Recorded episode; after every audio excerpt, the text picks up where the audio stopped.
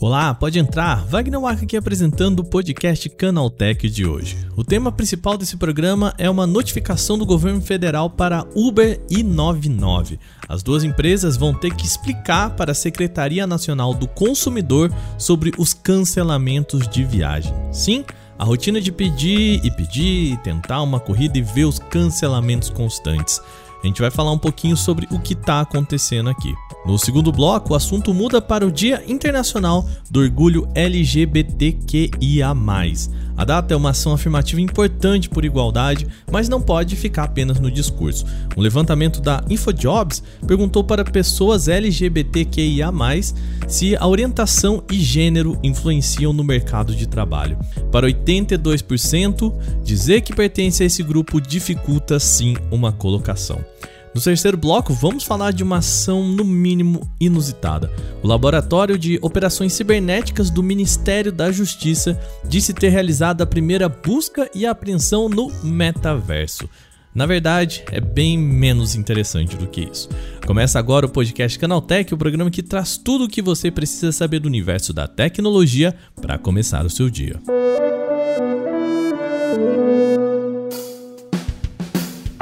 Olá, seja bem-vindo e bem-vinda ao podcast Canaltech, o programa diário que atualiza você das discussões mais relevantes do mundo da tecnologia. De terça a sábado, a partir das 7 horas da manhã, a gente traz os três acontecimentos tecnológicos aprofundados aí no seu ouvido. Lembrando que a gente tem de segunda-feira o Porta 101, o nosso podcast semanal com assunto em específico. E nessa semana eu conversei com o Fábio Jordan sobre aquelas tecnologias que transformam o seu celular num computador o Dex da Samsung ou o Ready 4 da Motorola. Será que dá para a gente economizar em comprar um celular e um computador e só ficar no celular e, bom, trabalhar só com o celular?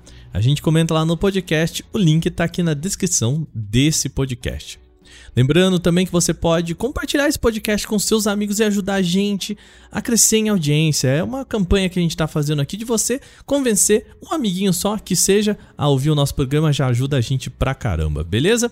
Sem mais, então vamos agora para o nosso primeiro tema do dia.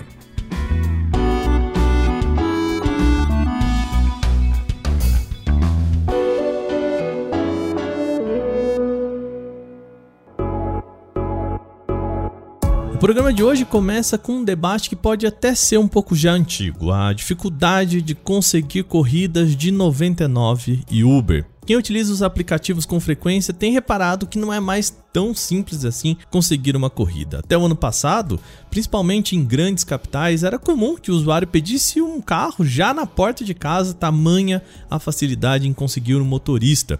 Contudo, agora com cancelamentos, isso pode ser constante e muita gente pode nem conseguir mais um motorista que aceite a sua viagem. E é exatamente isso que a Secretaria Nacional do Consumidor, a Senacom, deve exigir de 99 Uber.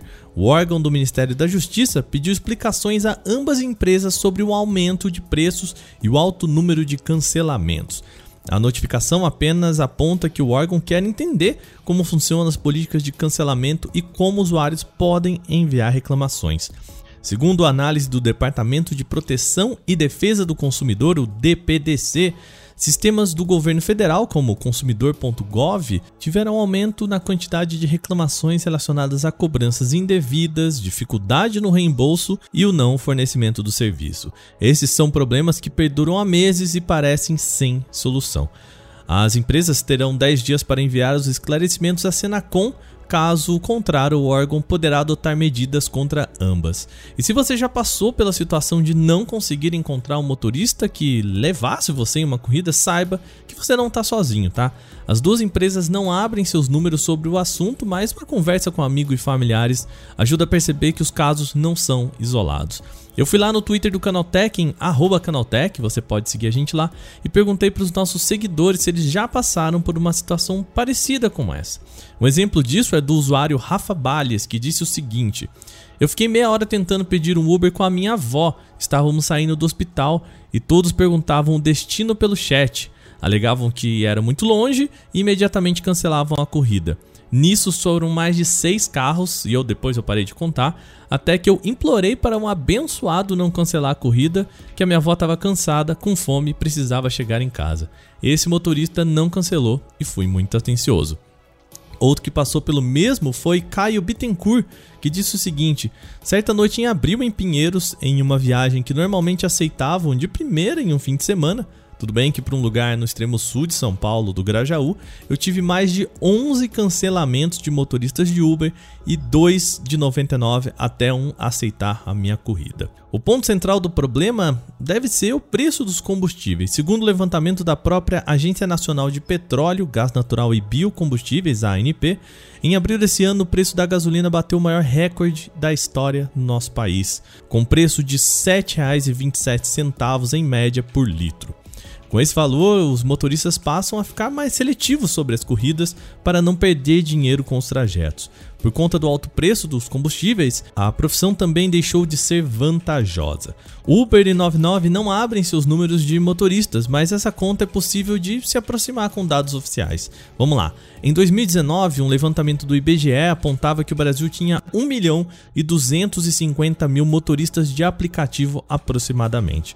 O dado mais recente, divulgado pelo Instituto de Pesquisas Econômicas Aplicada, divulgado em maio, soma 945 mil motoristas, somando aqui também aqueles de táxi convencional. Ou seja, nos dados mais conservadores possíveis, foram pelo menos 250 mil pessoas que abandonaram a profissão. Com menos oferta de corridas e insumos mais altos, fica fácil entender o motivo dos cancelamentos.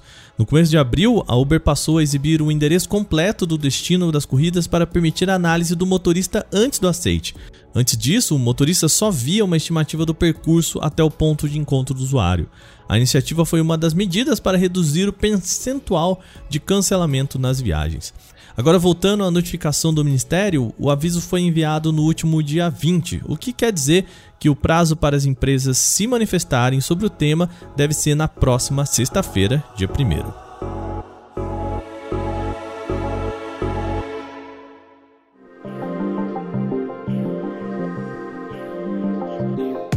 O segundo tema de hoje é sobre o Dia Internacional do Orgulho LGBTQIA. A data é celebrada hoje e reforça a importância de discutir questões de gênero e sexualidade. Mas não é só isso, também discutir trabalho. Hoje a gente fala sobre uma pesquisa da InfoJobs, a plataforma de tecnologia de RH e recrutamento, que entrevistou 1.991 pessoas, sendo 42% integrantes do grupo LGBTQIA. O objetivo é entender qual a percepção das pessoas com discursos de diversidade e inclusão, se são praticados nas empresas ou são apenas uma ferramenta de marketing. Do total, 34,7% afirmam que as ações são, na verdade, uma junção do discurso de marketing com uma preocupação genuína, e apenas 7,6% destacam como uma dedicação verdadeira das empresas. O dado mais preocupante está no quanto ser LGBTQIA impacta em oportunidades. Quando questionado se pertencer a esse grupo dificulta a colocação no mercado de trabalho, 82% respondeu que sim ou às vezes de modo que quase 95% entende que existe dentro das empresas preconceitos velados que atuam como barreiras externas para crescimento profissional. Não à toa, analisando os dados da pesquisa, foi constatado que 82% dos participantes não trabalham ou já trabalharam em empresas com programas específicos para a contratação de profissionais LGBTQIA, e desenvolvimento de equipes para inclusão. Ainda dentro desse cenário, 45% dos entrevistados disseram que já sofreram algum tipo de discriminação sexual no ambiente de trabalho, porém, somente 17% reportou para um superior, enquanto 68% teve receio de levar o caso adiante e omitiu a situação.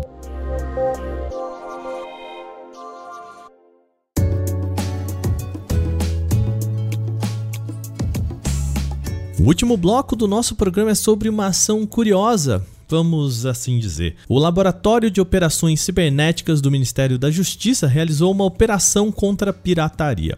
A ação foi nomeada de Operação 404 e uma das novidades é que pela primeira vez, isso é o que o ministério diz, tá? Foi cumprida uma ordem de busca e apreensão no metaverso. Você ouvinte que acompanha esse programa há mais tempo deve se perguntar: O que, que significa isso? Bom, uma busca e apreensão no metaverso é difícil de definir. O coordenador do Laboratório de Operações Cibernéticas do Ministério da Justiça, Alessandro Barreto, dá uma ideia do que isso significa. Eles colocavam palcos no metaverso e faziam um stream legal de conteúdo lá dentro, violando a propriedade intelectual. Eles captavam usuários através de plataformas de streaming de vídeo conhecidas aqui no Brasil e atraíam as pessoas para esse contexto. Ok, mas nem o site oficial do laboratório, nem a Agência Brasil, que ofereceu essa entrevista, explicam o que é uma busca no metaverso, nem qual plataforma, mas é possível a gente inferir aqui. Uma plataforma muito usada para shows, como descrito pelo coordenador, é o CryptoVoxels. Os dados do laboratório não apontam se a busca foi realizada usando o CryptoVoxels, mas é possível que seja em uma plataforma semelhante ou até mesmo no CryptoVoxels. O site usa a tecnologia em Web3, que permite que pessoas criem ambientes 3D que outros usuários podem visitar com o avatar. A grande tecnologia aqui é que isso tudo é feito apenas por um navegador, sem precisar de hardware potente ou baixar nada. Por exemplo, a Amistel fez uma campanha com Pablo Vittar em que criou uma espécie de palco no ambiente para transmitir um vídeo do YouTube da cantora. Esse da Amistel era genuíno. É, a Pablo Vitar participou dessa campanha, ela podia transmitir. Mas há outros espaços em que usuários transmitem vídeos sem permissão para isso. É um modo de assistir a um conteúdo pirata sem precisar baixar em um aparelho e, portanto, ser rastreado com isso. O que o laboratório pode ter perseguido é exatamente criações como esta.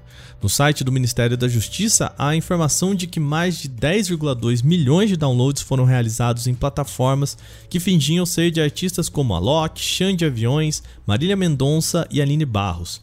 Nesse sentido, 461 aplicativos de streaming de música foram retirados do ar.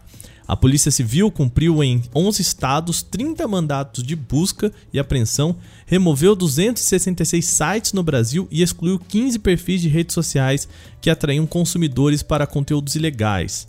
Três pessoas foram presas no estado de São Paulo, duas em Minas Gerais e uma em Goiás. Foram seis prisões em flagrante e quatro temporárias. Foram apreendidos computadores, HDs, telefones celulares e estruturas de servidores. As ações também aconteceram fora do país, no Reino Unido com 53 mandados e nos Estados Unidos 6. Tudo isso sem detalhar quais foram as ações no metaverso. Contudo, o coordenador do laboratório faz um alerta importante. Embora muita gente aposte na facilidade em baixar e recorrer a sites piratas, há um alto risco nisso, já que é um espaço prolífico para roubo de dados. Às vezes é um barato que sai caro. 75% de 461 aplicativos estava buscando dados. Tem algumas caixinhas que o usuário também adquire, capturando dado de transação bancária tudo, está infectando teu sistema, está buscando teus dados. Bom, agora terminadas as principais notícias de hoje, vamos para o nosso quadro Aconteceu Também.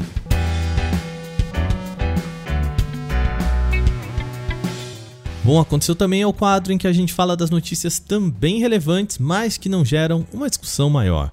A Realme confirmou a estreia do flagship Realme GT2 Master Explorer Edition para julho de 2022. O material promocional traz uma mensagem indicando que o aparelho será lançado mês que vem. Embora não tenham sido revelados novos detalhes ou uma imagem oficial, a fabricante já afirmou que ele vai ser alimentado com o chipset Snapdragon 8 Plus Gen 1.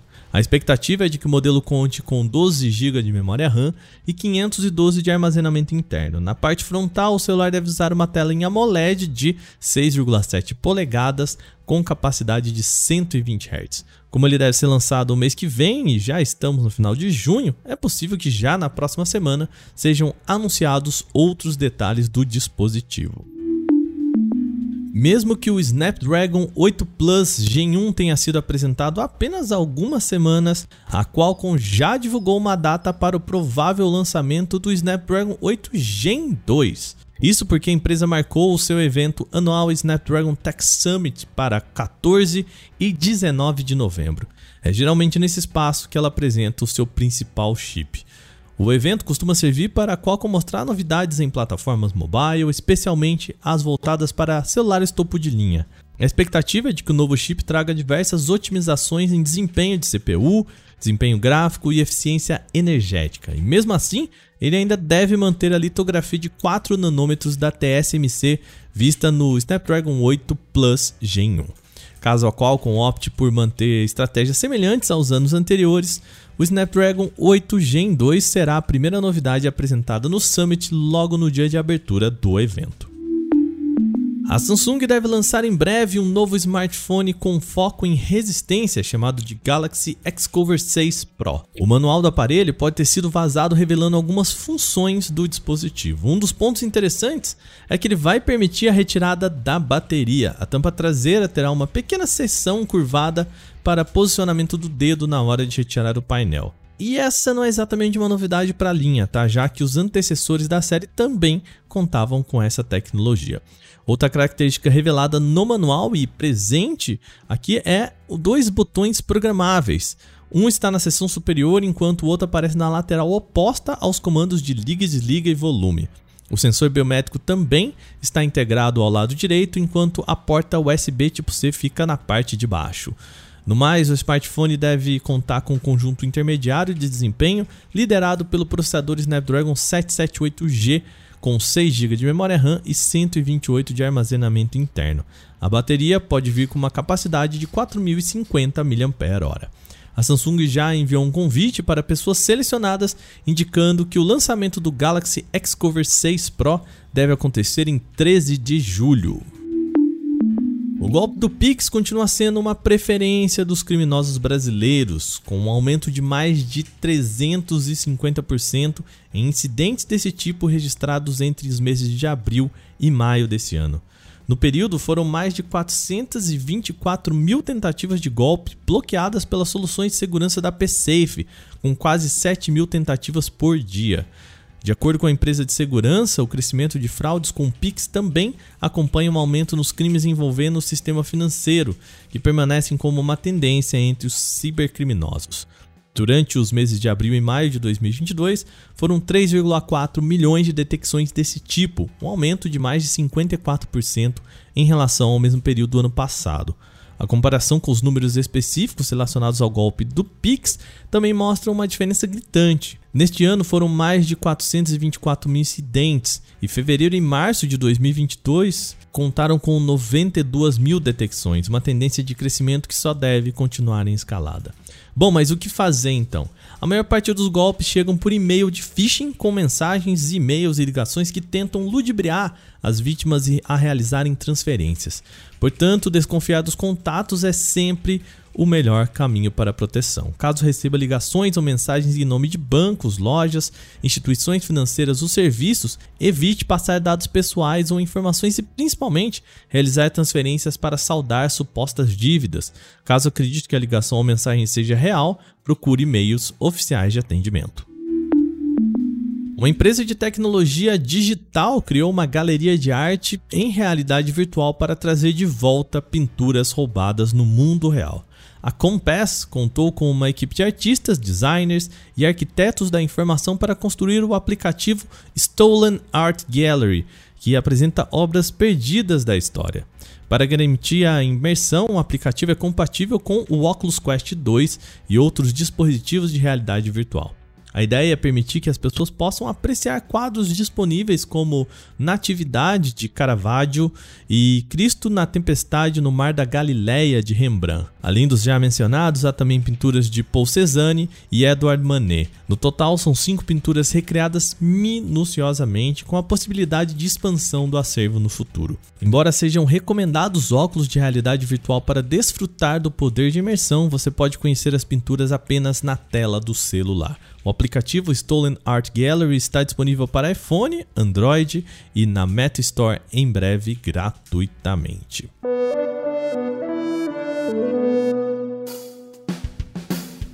Bom, e com essas notícias, o nosso podcast Canaltech de hoje vai chegando ao fim. Lembre-se de seguir a gente e deixar uma avaliação do seu agregador de podcast se você utiliza um. É sempre bom lembrar que os dias de publicação do programa são de terça a sábado, com um episódio novo logo de manhã, às 7 horas, para acompanhar o seu café.